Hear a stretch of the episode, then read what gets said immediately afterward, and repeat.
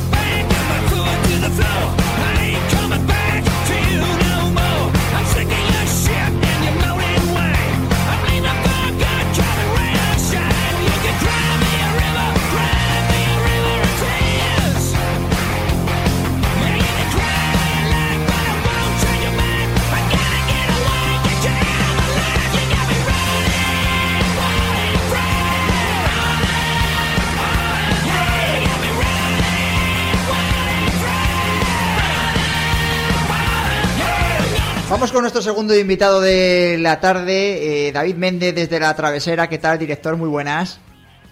Hola, buenos días, ¿cómo estáis? Bueno, eh, una de, de- Te decía yo casi a micrófono cerrado que vosotros es la semana grande, pero que es una locura, ¿no? Traveserina un fin de semana, habéis separado los eventos ya desde hace unos años. Traveserina un fin de semana, que fue el pasado, y Travesera, el evento grande este fin de semana en Picos de Europa y con todo este rollo de la pandemia, que me imagino que no sé si sobreviviréis al domingo. Pues no lo sé, yo te lo contaré el domingo, pero está la... A ver, el fin de semana pasado fue demasiado, fue muy intenso. Si ya de por sí organizar una carrera de este tipo conlleva una logística terrible, en tiempos de pandemia, pues bueno, este año fue más duro que nunca. Más cosas, más protocolos, más medidas de seguridad. Claro, dos fines de semana seguidos, al final ya acabas con en chasis. Pero bueno, nosotros decidimos en su día, el problema es que el Parque Nacional no te permite realizar dos carreras el mismo día que fue que era lo que se hacía tradicionalmente hasta hace cuatro años. Cuatro años, Cuatro eso cinco es. años, ya no Sí. me acuerdo. Mm.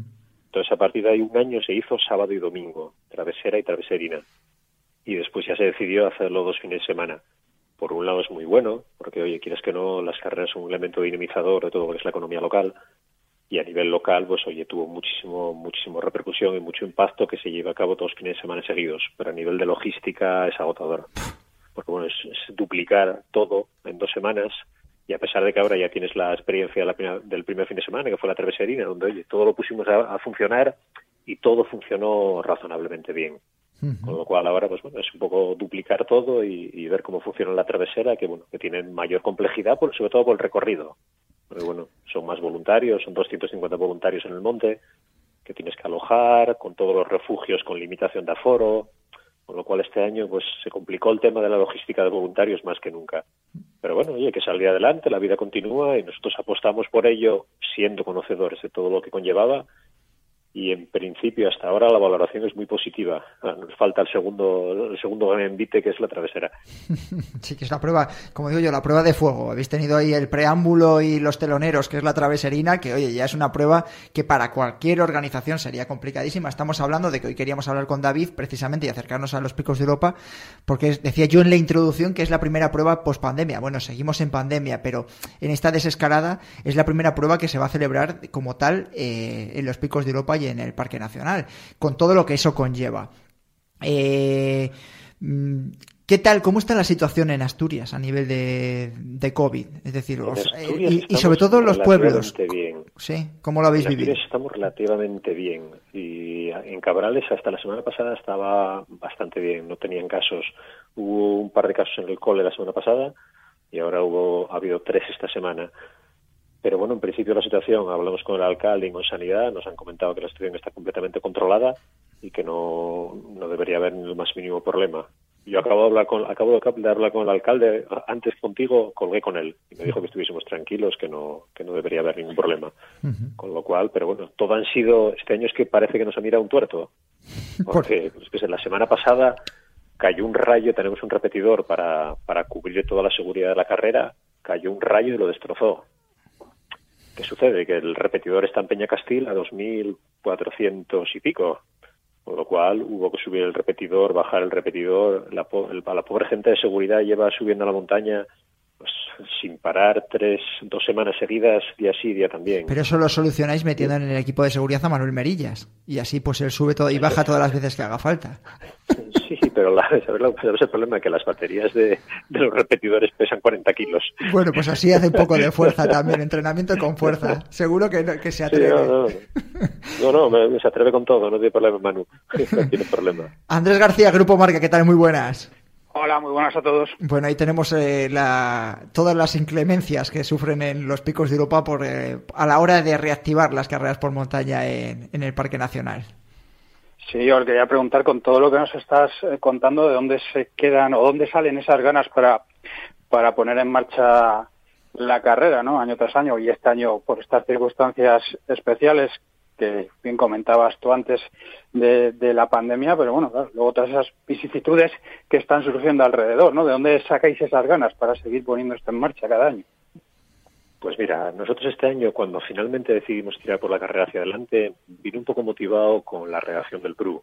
Cuando la nueva redacción del PRU de- del Parque de Picos, pues, bueno, ponía ciertas, ciertas trabas a la reacción de la travesera, nosotros el aluvión de apoyo que recibimos, tanto de toda la sociedad cabarliega, asturiana, como todo el mundo de las carreras por montaña en- a nivel nacional, tuvimos un apoyo total. Y también yo creo que fue un poco lo que nos dio el espaldarazo final para, para sacar esto adelante. Porque, a ver, nosotros somos un club básico de montaña, sin ánimo de lucro, con lo cual el objetivo al final del grupo, uno de los objetivos es sacar adelante la travesera. Que no somos una empresa que al final tenga ánimo de lucro, que digo, oye, vamos a hacer una carrera para ganar dinero. El caso de la tra- del grupo Montaña Sidesa no es ese.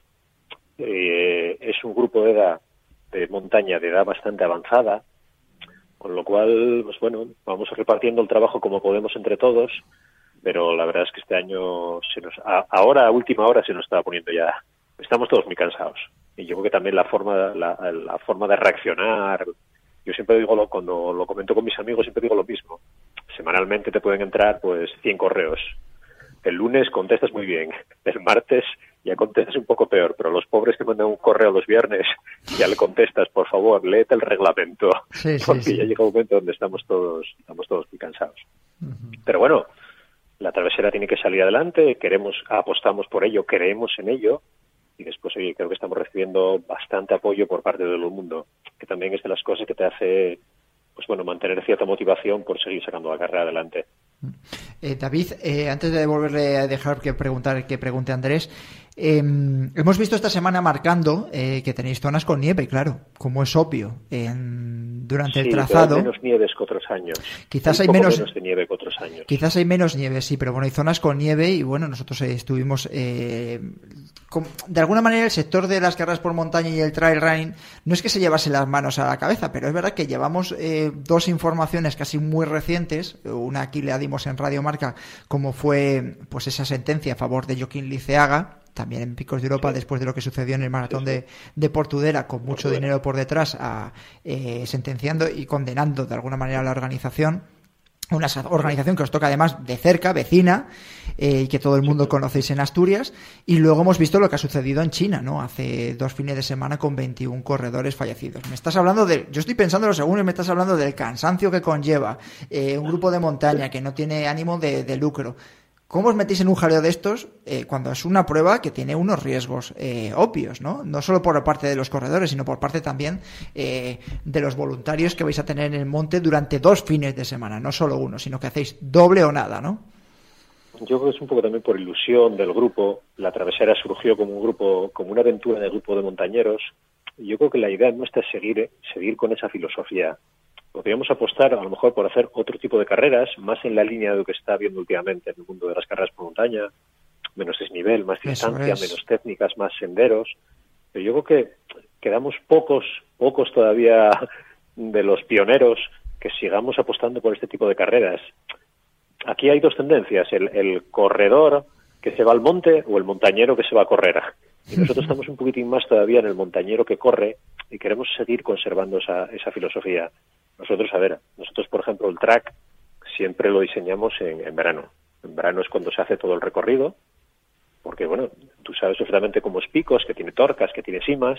Entonces, lo que hacemos siempre es, cuando no hay nada de nieve, eh, octubre, septiembre, octubre, es hacer todo el recorrido, para tener el track preciso, que es el track que lleva eh, la gente que va marcando. Y después, pues bueno, en una charla de seguridad donde se dice claramente, este año hemos diseñado, hemos diseñado un mapa, un libro de ruta, donde el corredor tiene eh, determinado en todo momento cuál es el riesgo potencial que tiene cada sector. Intentas poner todos los medios que están a tu alcance para que todo funcione correctamente. Pero bueno, aún así, oye, siempre tienes un riesgo, un riesgo inherente, que quieras que no, a este tipo de pruebas. Pero bueno, yo creo que todo el mundo que va a correr la travesera sabe a lo que se enfrenta. Ya no es un corredor como podría ser hace 10, 12 años, donde era un poco ir a ciegas. Ahora todo el mundo que se embarca en la travesera sabe lo que va a tener, sabe el tipo de carrera que es, sabe el tipo de terreno y después, pues bueno, con toda la charla técnica, con todo, los bombardeamos de información sobre los posibles riesgos que puede tener. Riesgo cero nunca lo vas a encontrar, nunca, aunque hagas una carrera súper plana por, por cortafuegos, pero bueno, intentamos minimizar al máximo el número de voluntarios. Yo creo que debe haber pocas carreras en el mundo donde tenga una relación prácticamente uno-uno voluntarios corredores. El otro día la gente que, que venía, oye, de Castilla León, de Cantabria, de Valencia, de Madrid, a la traveserina, claro, lo que más les sorprendió sin duda alguna fue la cantidad de gente que había en la montaña, que es uno de los objetivos que nosotros siempre nos planteamos, tener el mayor número de voluntarios posibles también te incrementa mucho el coste de la prueba. Claro. Por eso muchas veces cuando, le, cuando un corredor dice es que 80 euros de la traveserina es barato o es caro, yo siempre les digo lo mismo, es que oye, tú tienes que mirar cuánta gente había en la montaña, esa gente tiene un coste, la bolsa del voluntario es mejor que la del corredor, pero es que David, esa explicación que estás dando, y perdona que te interrumpa, es que es lo lógico. Es decir, bueno, si, aquí lo hemos hablado muchas veces en el tiempo de tertulia, el tema del coste de, de las carreras. Es decir, tú no puedes comparar una carrera de cuarenta y tantos kilómetros en Picos de Europa con una carrera de cuarenta y tantos kilómetros de asfalto en, por ejemplo, en Madrid o en Valladolid o en Valencia. Porque al final los costes o los riesgos son menos. Es decir, tú precisamente estás hablando de ese tiempo, de, de, de todos esos voluntarios. De que es que la, la infraestructura es complicada cuando se lo explicas a la gente, la gente lo entiende, porque dices, bueno, subir el avituallamiento a Vega Durriello, es claro, a Vega Durriello no llega el transporte, hay que subirlo mula o hay que subirlo porteando. Y dices, bueno, oye, yo, lo, yo hace 15 días subimos porteando y llevamos el caldo. Pues claro, llevamos 80 litros de caldo. Y lo que no subes tú lo sube la mula. Sí, sí. Entonces son cosas que tienes que pagar. En Picos de Europa no tienes cobertura de móvil. Con lo cual, todo el sistema de cronometraje tiene que ser biosatélite cada punto de cronometraje vía satélite vale sí. 900 euros. Es carísimo, sí, Es sí. caro. Que es caro, que es barato, una prueba, pero la gente que se embarca en una travesera tiene que saber lo que valen las cosas. Y muchas veces la gente, o quizá también es falta nuestra de... De, de, de información. De mostrar, de información, de hacer un poco de pedagogía de lo que son las cosas, de lo que valen las cosas. Es el, es el marcaje. Lleva una semana la gente por arriba. Pero es que no solo eso, es que Parque Nacional te exige que el día siguiente y el día posterior dos personas hagan todo el recorrido para que no quede nada.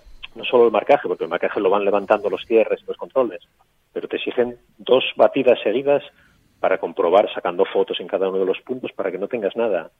Entonces llega un momento donde hay, cuando escuchas comentarios, "Joder, es que la travesera o la traveserina son caras. Bueno, que es barato y que es caro.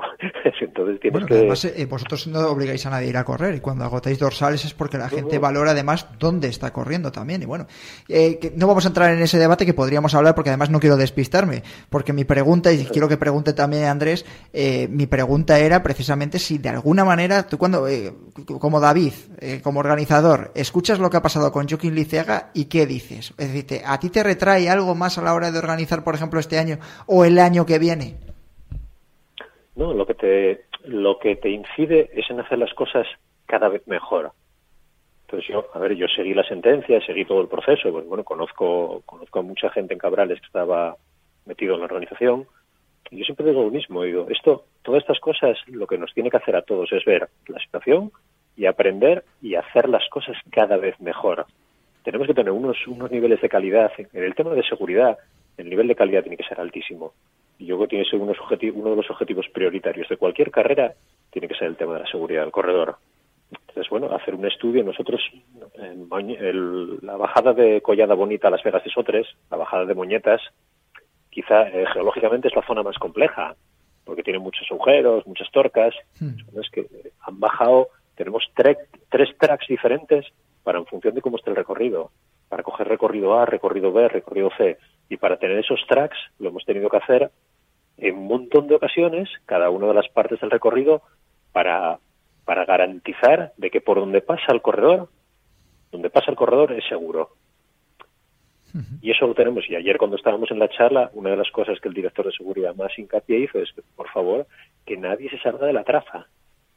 Que la traza está hecha así por algo, no porque queramos. Es que hacemos muchas, muchas zetas en moñetas. Sí, pero se hace por una razón. O sea, todo tiene su justificación. Entonces, bueno, Sí, que, no, El tema de que nadie Joaquín le fue dé por hacer complicado, capo a través sí. para abajo, sí.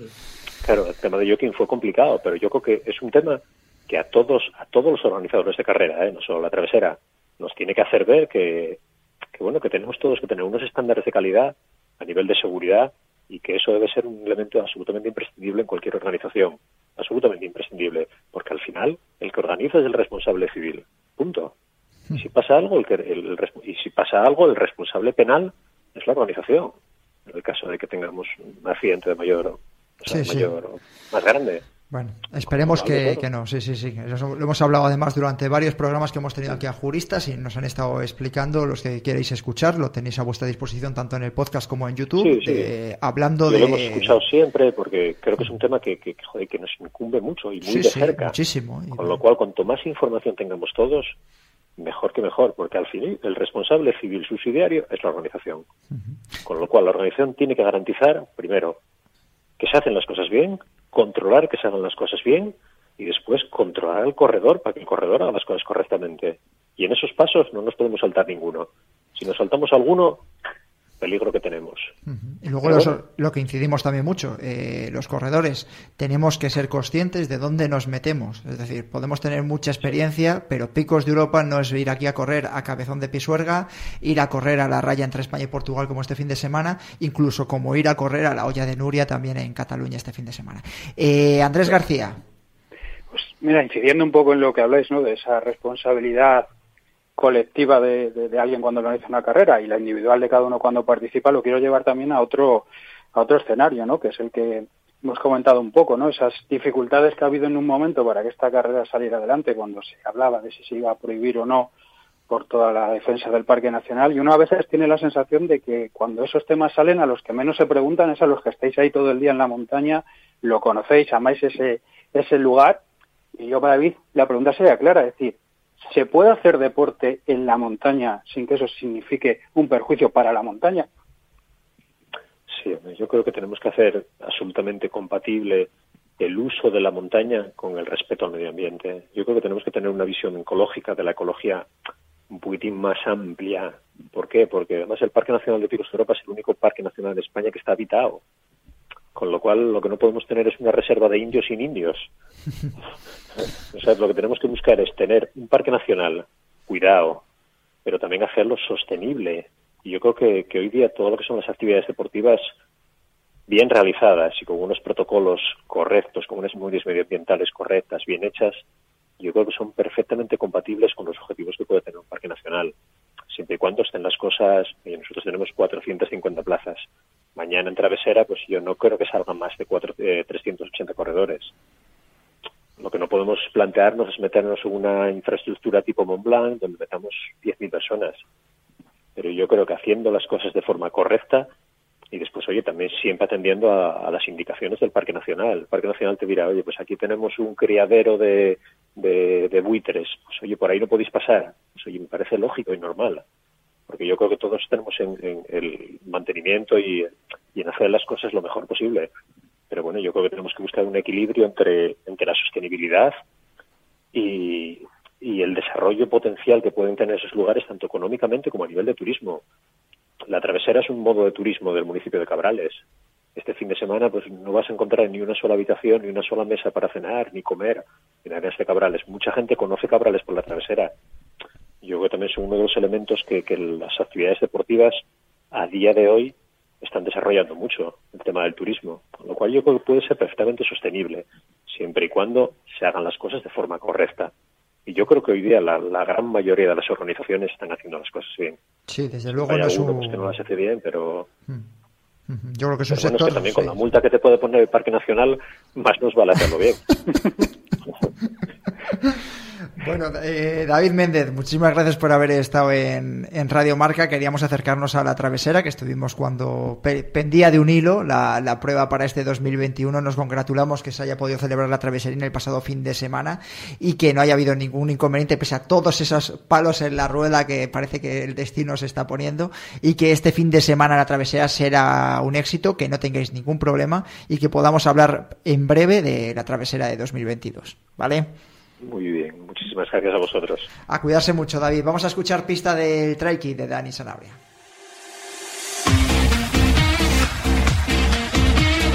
Tercera pista, pese a ser una prueba española, el 30% de los corredores son de otra nacionalidad vecina.